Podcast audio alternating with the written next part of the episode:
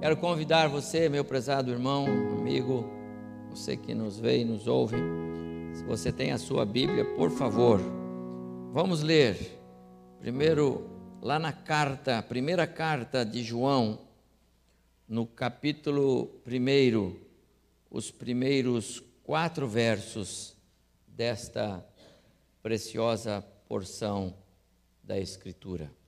Primeira carta de João, capítulo 1,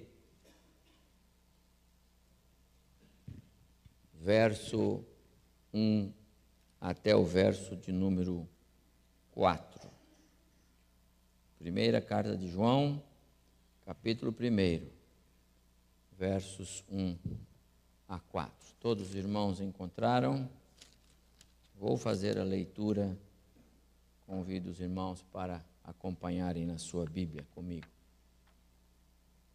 Escreveu assim João: o que era desde o princípio, o que já existia, o que temos ouvido, o que temos visto com os nossos próprios olhos, o que contemplamos e as nossas mãos apalparam com respeito ao Verbo da vida, e ele abre um parênteses, e a vida se manifestou, e nós a temos visto, e dela damos testemunho, e vô-la anunciamos, a vida eterna, a qual estava com o Pai e nos foi manifestada, fecha o parênteses, volta João, o que temos visto e ouvido, anunciamos também a vós outros, para que vós igualmente mantenhais comunhão conosco.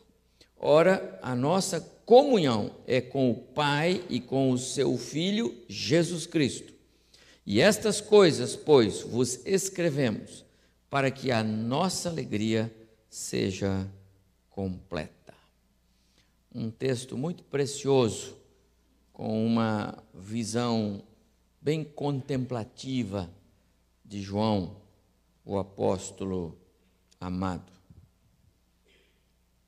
Quero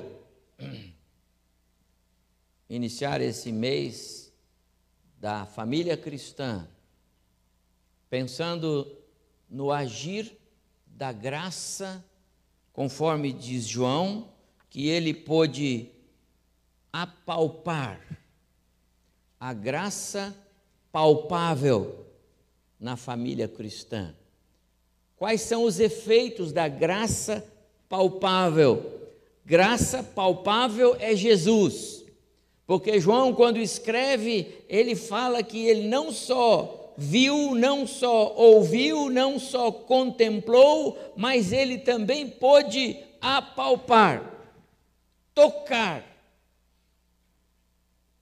Num mundo em que ah, o, o frenesi pela, pelas coisas materiais, porque nelas nós podemos tocar, palpar, eu mencionei hoje de manhã a questão aí da da tocha olímpica que por aqui andou, a questão dos atletas que estão por aí, que todo mundo quer, quer estar com eles, tocar neles, pegar um autógrafo, fazer um selfie com eles. Nessa época em que ah, os ídolos estão é, a, por aqui à, à disposição do povo brasileiro, eu quero pensar sobre algo muito maior e mais precioso, a pessoa de Cristo, podendo ser experimentada de uma forma assim, é, sentida, palpável, como João escreve nesta carta. E eu sei que os irmãos vão compreender a minha palavra agora. É, foi Jesus quem,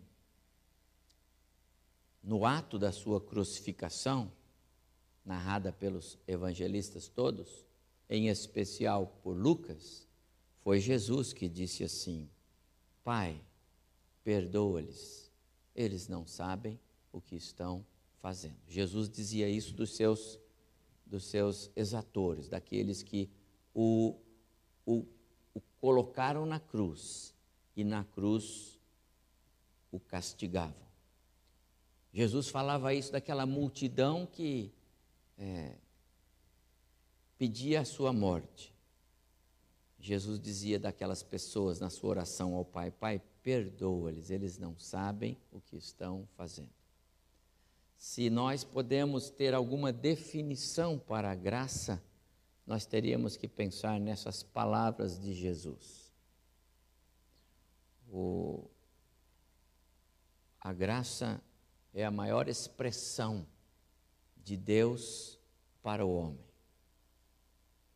A graça é um presente de Deus para o homem. E uma das maneiras de nós entendermos a graça é nós pensarmos no que seria o oposto dela.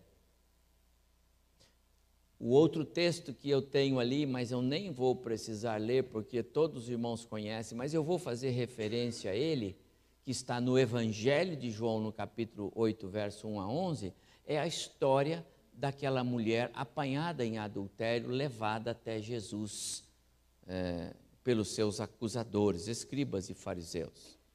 No coração deles brotava ódio, no coração deles brotava contenda, no coração deles brotava interesses pessoais, independente do estrago que a, a satisfação pessoal é, custasse eles não pensavam na mulher, no contexto, não pensavam na lei, na moralidade.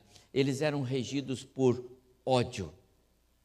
O ódio é destruidor, a graça, ela constrói. O ódio, ele promove a, a dissensão, a divisão, a crise. A graça, ela apresenta o amor. Então, uma das expressões mais preciosas para mim, aqui, nesse texto que nós lemos, é o fato de João dizer que ele não só viu Jesus, ele não só é, andou com Jesus, ele não só aprendeu de Jesus, mas ele pôde tocar a pessoa de Jesus. É a graça na condição de ser palpável. E eu quero dizer aos irmãos que as famílias cristãs não podem prescindir da graça palpável. A graça precisa ser algo sentida, algo que os irmãos é, é, é, experimentam. Acabei de dizer na minha oração: seria tão bom levantar um altar para o Senhor na nossa casa, não para servir como ídolo, não é um altar material, é um altar no coração para nós nos lembrarmos do Deus que nós servimos a cada momento que estamos na nossa casa. Eu nunca vi casais discutindo aqui na igreja. Eu nunca vi, pelo menos se discutindo não foi, foi longe de mim, certo? Eu nunca vi casais tendo problemas aqui na igreja. Mas quantos de nós, casais, enfrentam problemas lá nos seus lares? Mas se nós estivéssemos lá na hora, se a igreja estivesse lá, não é? Então levante um altar no seu coração para você não permitir que o inimigo traga contenda, divisão na sua vida, no seu lar. A graça palpável pode fazer isso. Quando o assunto é graça, que vem no sentido oposto do ódio, eu lembro desta frase de Nelson Mandela, ex-presidente da África do Sul, muito conhecido, homem que realmente deixou uma história. Ele disse: Ninguém nasce odiando outra pessoa pela cor da sua pele, por sua origem ou ainda por sua religião. Para odiar as pessoas, precisam aprender a odiar. E se podem aprender a odiar, podem ser ensinadas a amar. Maridos precisam ensinar as esposas a amar. Esposas precisam ensinar os maridos a amar. Os pais precisam ensinar os filhos a amar. E sem dúvida alguma, talvez muitos de nós por causa da nossa pouca idade, pouca maturidade, pouca é, é, é, experiência de vida conjugal, talvez alguns de nós não façamos ideia do quanto nós ensinamos ou deixamos de ensinar através do nosso exemplo. Só a graça e a misericórdia de Deus para consertar o coração dos nossos filhos quando nós falhamos no ensino através do exemplo. Nós podemos ensinar os nossos filhos a verdadeiramente amar e não odiar, só pelo nosso exemplo, só por quem somos e como agimos. Não precisamos ser pregadores, expositores da palavra, podemos ser apenas exemplos por excelência em casa. A graça palpável na família cristã, ela tem um efeito tremendo. E para nós entendermos o efeito da graça palpável na família cristã, eu vou lembrar a história desta mulher apanhada em adultério, registrada por João no capítulo 8 do seu evangelho, verso 1 a 11. Levaram então uma mulher para Jesus, ele estava no templo, e levaram para ele uma mulher que teria sido apanhada em adultério. Quem levou foram os escribas e fariseus. Grupo é, da linha judaica é, legalista, um grupo com um zelo nada santo, muito mais é, movido por interesses pessoais do que propriamente pela luta na moralidade, nos valores éticos, religiosos, etc. Eles não levaram aquela mulher para perto de Jesus é, na expectativa de corrigir o curso da história. Se assim fosse, eles teriam que levar também o, o homem adulto. Eles não se preocuparam com isso, porque diz que ela foi apanhada em. Então deveria ter o peito de levar os dois. O problema deles não era esse. Eles não.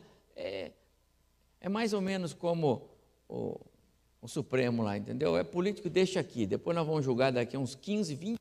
Nós começamos o julgamento dele. Daí vai demorar mais 20 e acabou, não é? Então lá era mais ou menos assim: deixa o homem aí, pega a mulher, vamos levar lá. O que nós queremos é o quê? O que nós queremos é armar alguma coisa aí contra esse Jesus. Nós queremos logo apedrejar essa mulher, nós queremos logo. Era o ódio que movia aqueles homens.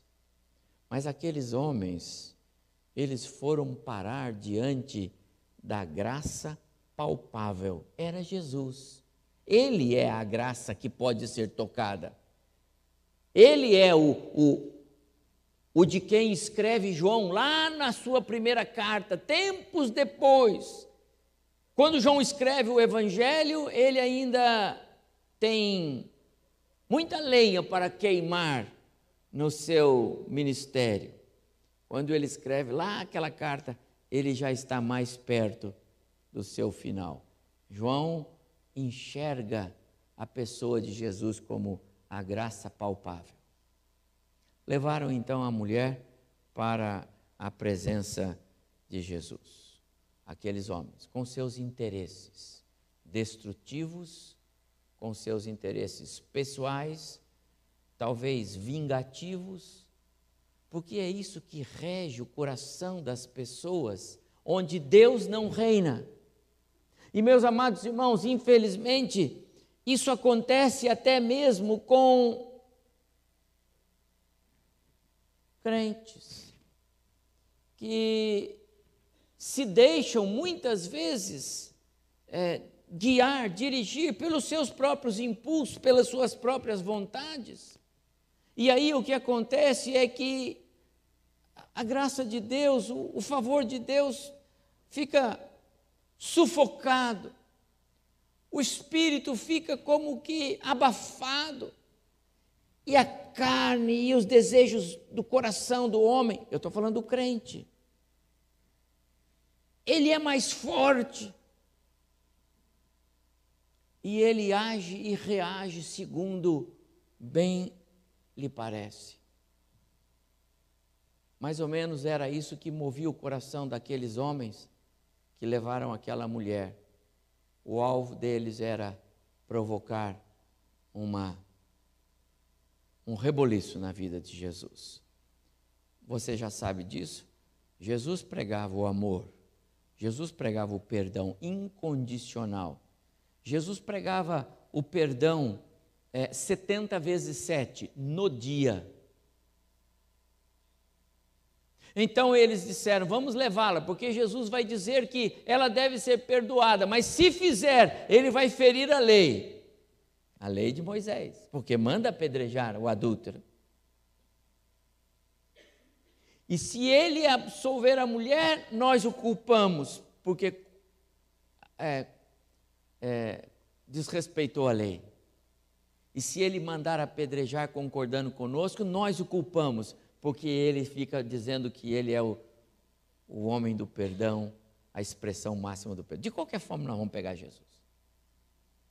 E é nesse contexto que vai acontecer uma das mais preciosas, um dos mais preciosos diálogos em que a graça palpável, Jesus Cristo, se expressa contra o ódio, contra a divisão, contra a contenda, contra o desejo mal do coração de pessoas, contra as forças de Satanás. É um momento precioso onde a graça palpável vai agir. Jesus vai dizer para eles em determinado momento: Ok, vamos apedrejar a mulher, mas façamos assim. Primeiro, vocês que testemunharam o fato, vocês que viram. Então eu quero conclamar vocês, começando, porém, com aqueles que não têm pecado, porque se vão jogar pedra nela, tem que ser aqueles que são dignos. E aí Jesus começa a constranger aqueles homens. E ele o fez legalmente, como eles vieram, porque eles vieram escorados na lei. Olha, está na lei, não está? E Jesus disse: está bom, mas também está na lei, está lá em Deuteronômio, capítulo 17, está lá, que aqueles que testemunham o fato são os primeiros a jogar a pedra. Então comece com vocês. Vocês foram para a lei, Jesus vai para a lei também. Impressionante. E o contexto começa a mudar, porque aqueles homens vão se retirando, achando-se realmente, é, de alguma forma, constrangidos. Eles não estavam arrependidos, não é isso que diz o texto, mas com certeza constrangidos. Eles vão saindo e a mulher fica só, e a graça palpável se aproxima dela e diz: Ficamos só nós aqui, não tem mais ninguém dos seus acusadores. E ela diz: Não tem. Então a graça palpável levanta aquela mulher que deveria ser destruída pelo, pelo ódio, e a graça palpável restaura aquela mulher e dá a ela uma nova razão para viver. Amados irmãos, eu não sei se você consegue imaginar como eu estou pensando aqui, qual era o contexto daquela mulher na hora em que ela chega arrastada por, por homens ímpios, bota na presença de Jesus e diz: Essa mulher foi apanhada em pecado e deve ser apedrejada. A lei diz isso, e ela sabia que dizia. E ela já deveria ter visto outras cenas daquela, outros apedrejamentos daquela. Para ela, aquela era aquele era o último momento dos momentos da sua vida, porque ela não podia imaginar que Jesus iria conseguir uma absolvição como foi feito. Hoje de manhã, quando eu falava sobre esta mesma graça palpável, eu mencionei o caso daquela viúva que vai, que vai até o profeta Eliseu, é, numa expressão de fé, numa expressão de confiança, numa expressão de dependência, Porque ela disse para o profeta: Olha, o meu marido que morreu era dos seus servos, ele era fiel ao Deus que ele servia. E nós em casa temíamos a esse Deus, e por isso eu venho aqui na presença do profeta pedir ajuda, porque eu estou para perder os meus filhos que vão ser escravizados. Eu não tenho dinheiro, eu não tenho recurso. A situação daquela mulher e a situação desta outra mulher, elas se equivalem. Era desespero, beco sem saída. Já não há mais esperança. Mas a graça palpável, meus amados irmãos, ela é exatamente para esses casos a solução. E eu quero apresentar isso para os irmãos em, em quatro slides, para depois participarmos da ceia. E quero culminar com isso, porque esta é a expressão da graça palpável. A primeira coisa que a, aconteceu nesse cenário que nós descrevemos e, e, e todos nós conhecemos é que é que o ódio foi afastado. Aquela mulher que estava sendo vitimada por ódio, aquela mulher que estava sendo pressionada por ódio, aquela mulher que estava sendo cercada por um ambiente que queria sua destruição, agora ela é completamente liberada desse contexto. Diz, diz o texto no capítulo 8, verso 9 de João, da história que todos nós conhecemos, que os acusadores da mulher se afastaram acusados pela própria consciência. As palavras de Jesus, a maneira como Jesus tratou, ele é a graça palpável na história daquela mulher e na história daqueles homens. A maneira como Jesus tratou aquele contexto fez com que aqueles homens saíssem constrangidos. A graça palpável, ela é tremenda, porque ela afasta o ódio e constrange o mais insensível pecador. Liberou a mulher, que por pouco não seria apedrejada e via o seu fim ali. O ódio daqueles homens foi é, censurado por Jesus, sem, sem erguer a voz, sem discutir com eles, sem entrar em um diálogo mais fervoroso com eles, Jesus conseguiu constrangê-los. O ódio se afastou. Amados irmãos, há muitos lares afetados pelo ódio, coisa que vem do mundo. Há problemas entre filhos, pais, pais e filhos, cônjuges, afastado, é, afetados por esse contexto que vem do mundo e o mundo odeia. Jesus disse assim: o mundo me odiou e vai odiar vocês também. Não existe jeito da igreja de Jesus ter paz com o mundo. Não existe jeito da igreja de Jesus, os crentes, caminharem em harmonia com esse mundo. Para você ter harmonia com o mundo, você tem que brigar com Deus. Porque o mundo jaz no maligno, o mundo está nas mãos do diabo. E tudo que o diabo quer é exatamente romper essa barreira nos fazer ser iguais. Está tudo certo. Vamos caminhar juntos. Vamos dar as mãos. O que é que Faraó falava para Moisés? Você lembra? Para que levar o povo para o deserto, Moisés? Deixa o povo aqui, Moisés. Deixa o povo aqui, rapaz. Olha, levanta um altar para eles aqui. Fica aqui, Moisés. O faraó não é ciumento. Você quer adorar a Deus? Pode adorar, mas adora aqui, no meu reino. E Deus diz: Não, não é no Egito, é lá no deserto. E depois lá na terra que eu prometi para você.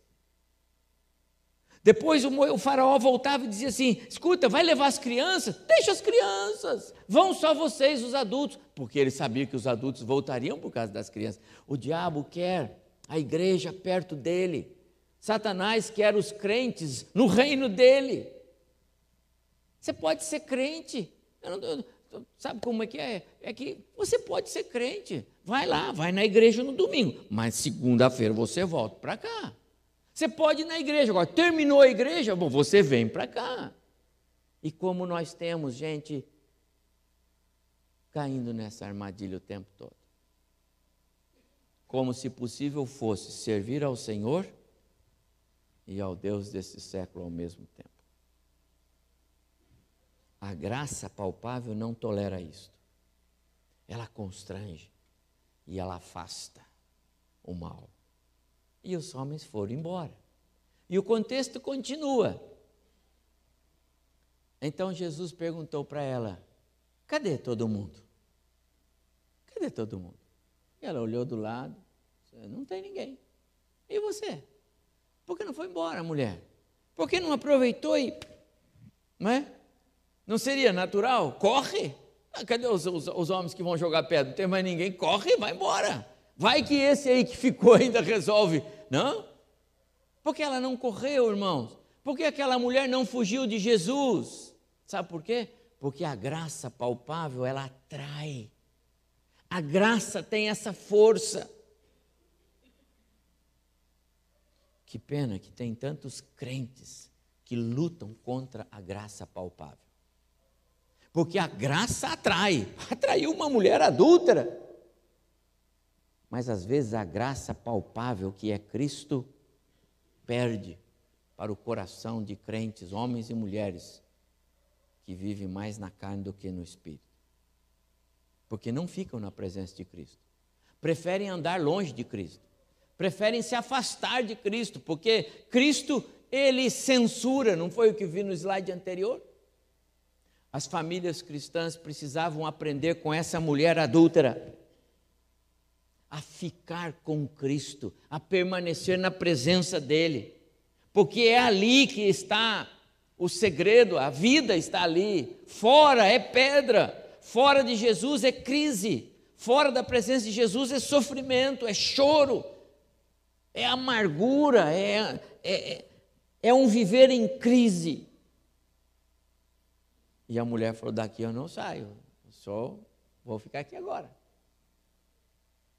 porque ela foi atraída por Jesus. Jesus atrai as pessoas. Jesus tem prazer em atrair, porque é, ele tem propósitos. Não é uma atração sem propósito, é uma atração com propósitos. O ministério de Jesus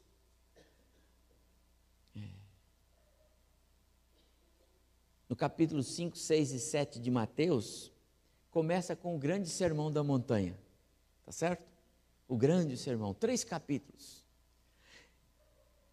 E no capítulo 8, se você for ver, quando Jesus desce de lá, a primeira coisa que aparece para ele é um leproso. E todo mundo vai embora, porque ninguém quer ficar perto de leproso. Naquela época, os leprosos eram imundos, eles contaminavam, fora. E Jesus vai na presença daquele, vai perto do homem, é o homem vindo e Jesus vindo, é o homem vindo e Jesus vindo, e o homem se debruça, se de joelho, cai aos pés de Jesus. Jesus abraça o leproso, e quando põe o leproso em pé, o que aconteceu? Não tinha mais a lepra. Está lá, capítulo 8 de Mateus. Cristo atrai pecadores, Cristo atrai todo mundo.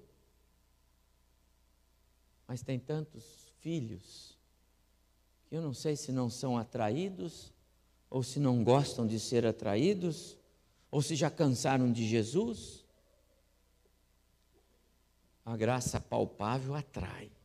Cristo tem esse princípio, funciona para nós.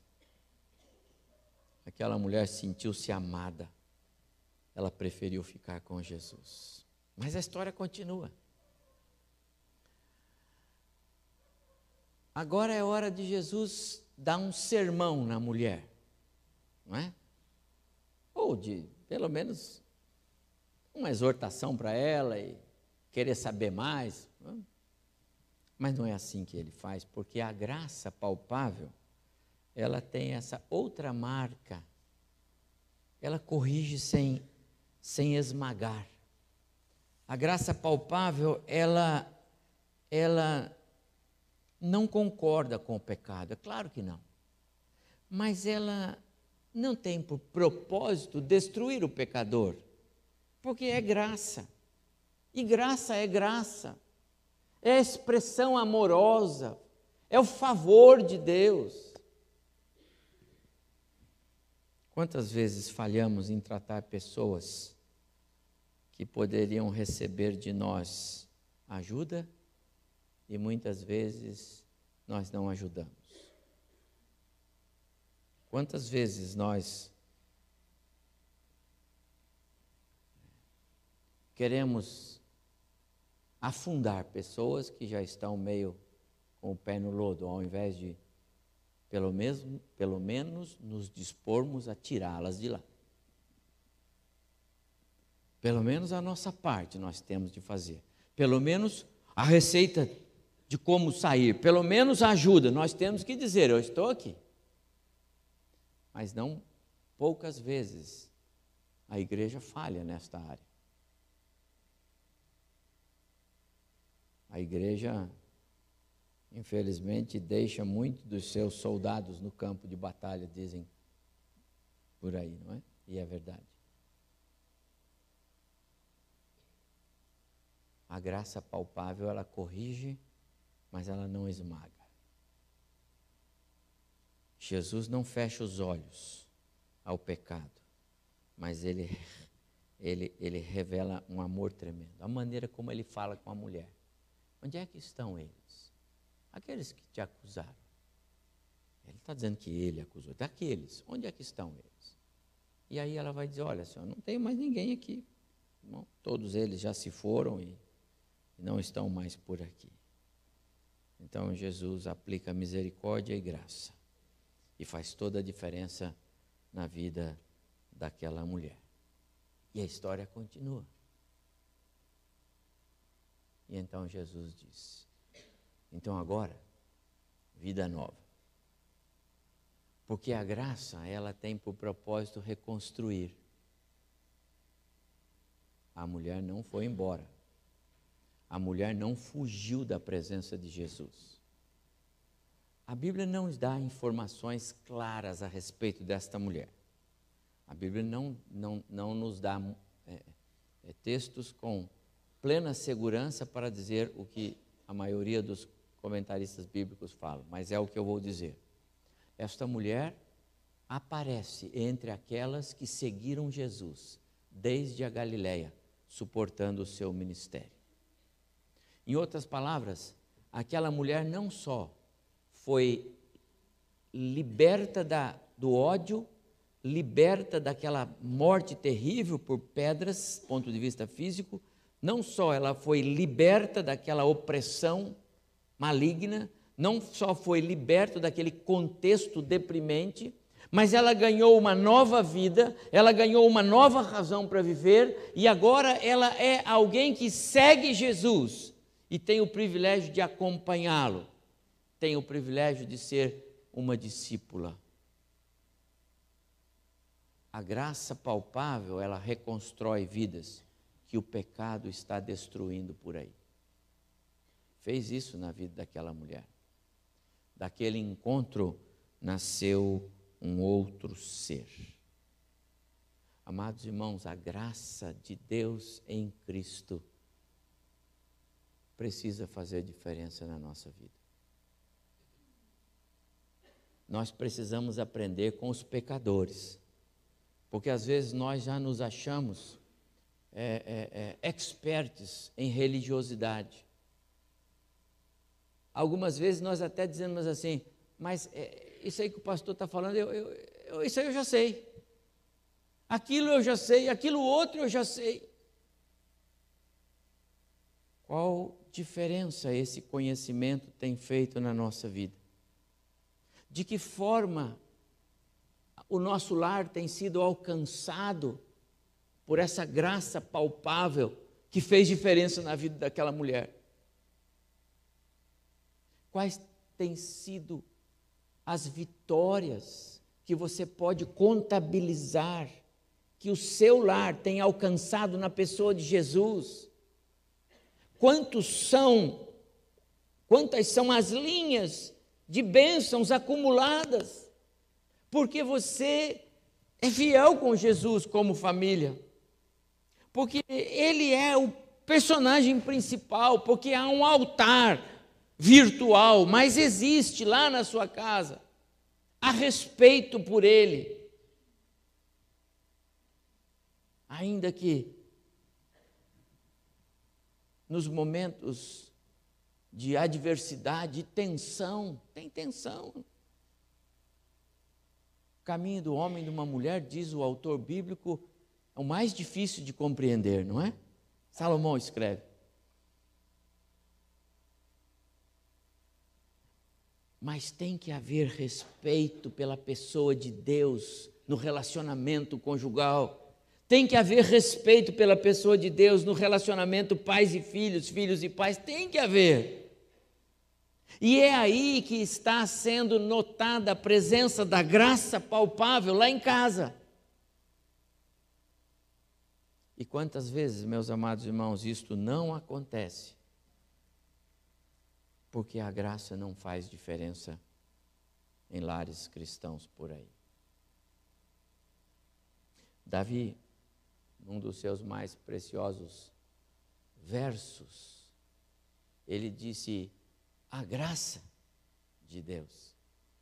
E olha que ele não teve o privilégio que você e eu temos de conhecer a história vivida por Jesus. A graça encarnada, palpável. Davi não viu, mas ainda assim ele escreveu a graça é melhor do que a vida. Ou seja, não há nada mais precioso, meus amados irmãos, na nossa vida do que a graça de Deus em nós, Jesus Cristo. Não há nada mais precioso. E quantas vezes a graça ainda ocupa um segundo lugar?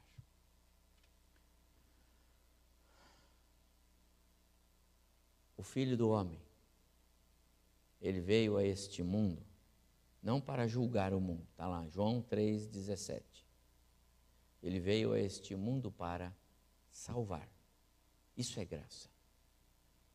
Ele virá para julgar. Ele virá para condenar. Ele virá para tirar a sua igreja e condenar o mundo à perdição ao castigo eterno. Ele virá, mas ele não veio para isso quando tornou-se palpável. Ele veio para salvar. Como o nosso lar, como a nossa casa tem provado desta salvação palpável. Como a nossa casa tem experimentado o poder salvífico da graça palpável como a sua casa tem experimentado isto. A mesa do Senhor, meus amados irmãos, ela reflete para nós essa graça. É pão e é pão mesmo. É vinho e é vinho mesmo. O pão é produto do trigo, o vinho é produto da uva. São elementos simbólicos. Não está aqui em cena transubstanciação Entendeu? Não estamos pegando o corpo de Cristo na mão e nem bebendo o sangue de Jesus. É um tipo, é um símbolo. Mas eu quero sugerir a você que ao tomar a ceia hoje à noite, você o faça pensando na graça palpável que você tem em mãos. E que você possa se apropriar dessa graça no recôndito da sua casa. que você possa se apropriar dessa graça no seu contexto familiar. Que você possa fazer essa graça valer para você dentro de casa. A melhor maneira que eu sinto como pastor de ajudar os irmãos a serem bem-sucedidos aí fora é vocês serem uma casa abençoada, uma família bendita no Senhor. Se os irmãos aqui forem famílias firmes e seguras com Deus, se os irmãos aqui forem famílias que as pessoas vejam e reconheçam Cristo na vida de vocês, eu tenho certeza absoluta que não haverá nenhum tipo de falta. Deus haverá de suprir cada um dos lares aqui representados. Porque se nós buscamos em primeiro lugar o seu reino e a sua justiça, as outras coisas ele acrescenta. Se nós o honramos, ele nos honrará. Se nós cuidamos das coisas espirituais com prioridade na nossa vida, tratando-as em casa, cônjuge, tratando-as em casa, pais e filhos, Deus nos honrará, cuidando das nossas necessidades físicas, materiais, emocionais e etc. Mas se nós falhamos com Deus, se nós não fazemos isto, preguei no domingo passado, se o buscares, ele se deixará achar. Se o deixares, ele o deixará. Ele não foi atrás do moço, o rico. Está lembrado? Domingo passado ele não foi atrás. Ele simplesmente disse para o moço: é assim, então faz assim. O moço triste foi embora. Jesus ficou olhando para ele, porque conheceu o coração dele. Lute com Deus, nunca contra. Lute com Deus para que Deus lhe dê um coração onde a graça seja é, o árbitro, onde a graça seja é, dominante. Que Deus lhe dê um coração rendido a Ele em primeiro lugar. Faça essa experiência. Não espere as coisas consertarem para depois você voltar para Deus. Não funciona assim. Vá em cacos, em frangalhas, vá como vai, mas vá na presença de Deus. Buscar em primeiro lugar o Senhor. Quero convidar você, meu prezado irmão, família, todas as famílias, a celebrarmos nesta noite a graça palpável no, nos nossos lares. Você tem esse privilégio ainda que você seja aqui mulher, sozinha. É só você lutando contra a indiferença do esposo, dos filhos. Ainda que seja só você, marido, sozinho, lutando contra a indiferença da esposa, dos filhos com relação à fé cristã. Ainda que seja sozinhos nesse contexto, um homem sozinho com Deus é sempre maioria. Uma mulher sozinha com Deus é sempre maioria. Você nunca estará só. Lute para que a expressão da graça palpável seja real na sua casa.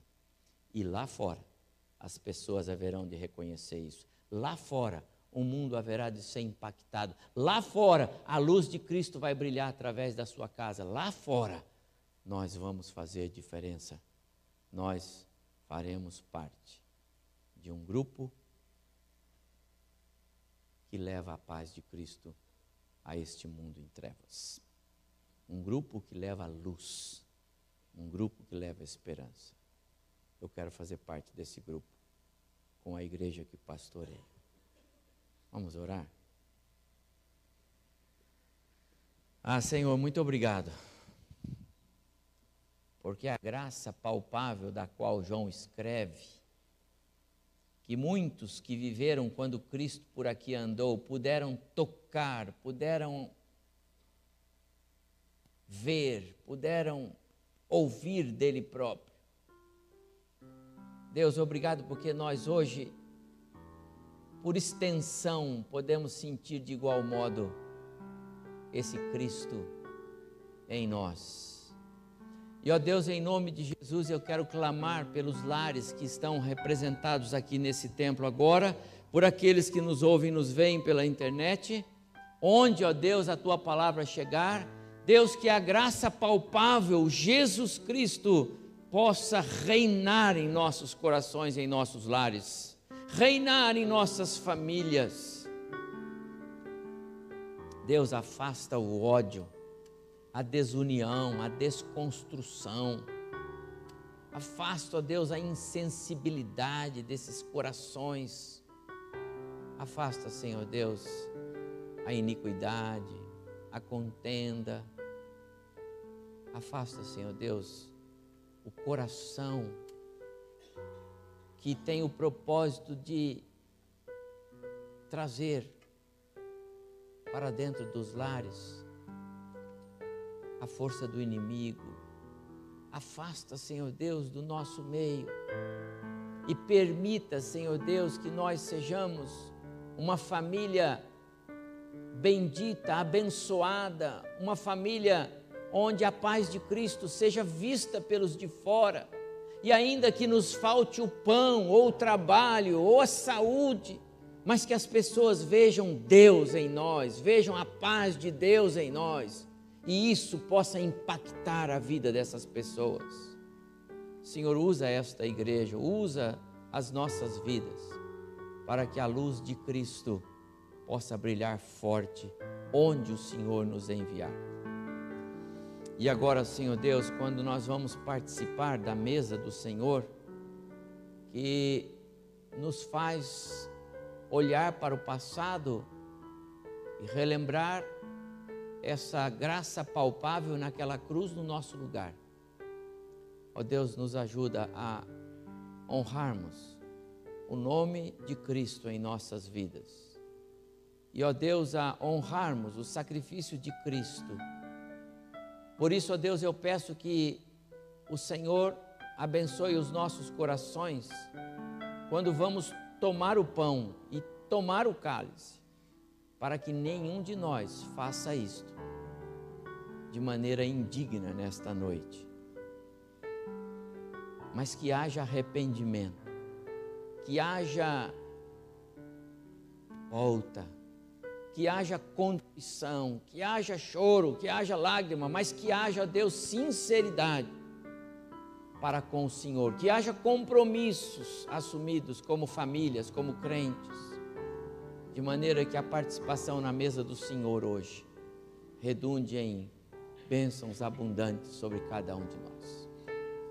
Assim, ó Deus, eu peço que o Senhor abençoe o nosso coração com a tua palavra e abençoe o nosso coração ao participarmos da tua mesa agora, em nome de Jesus.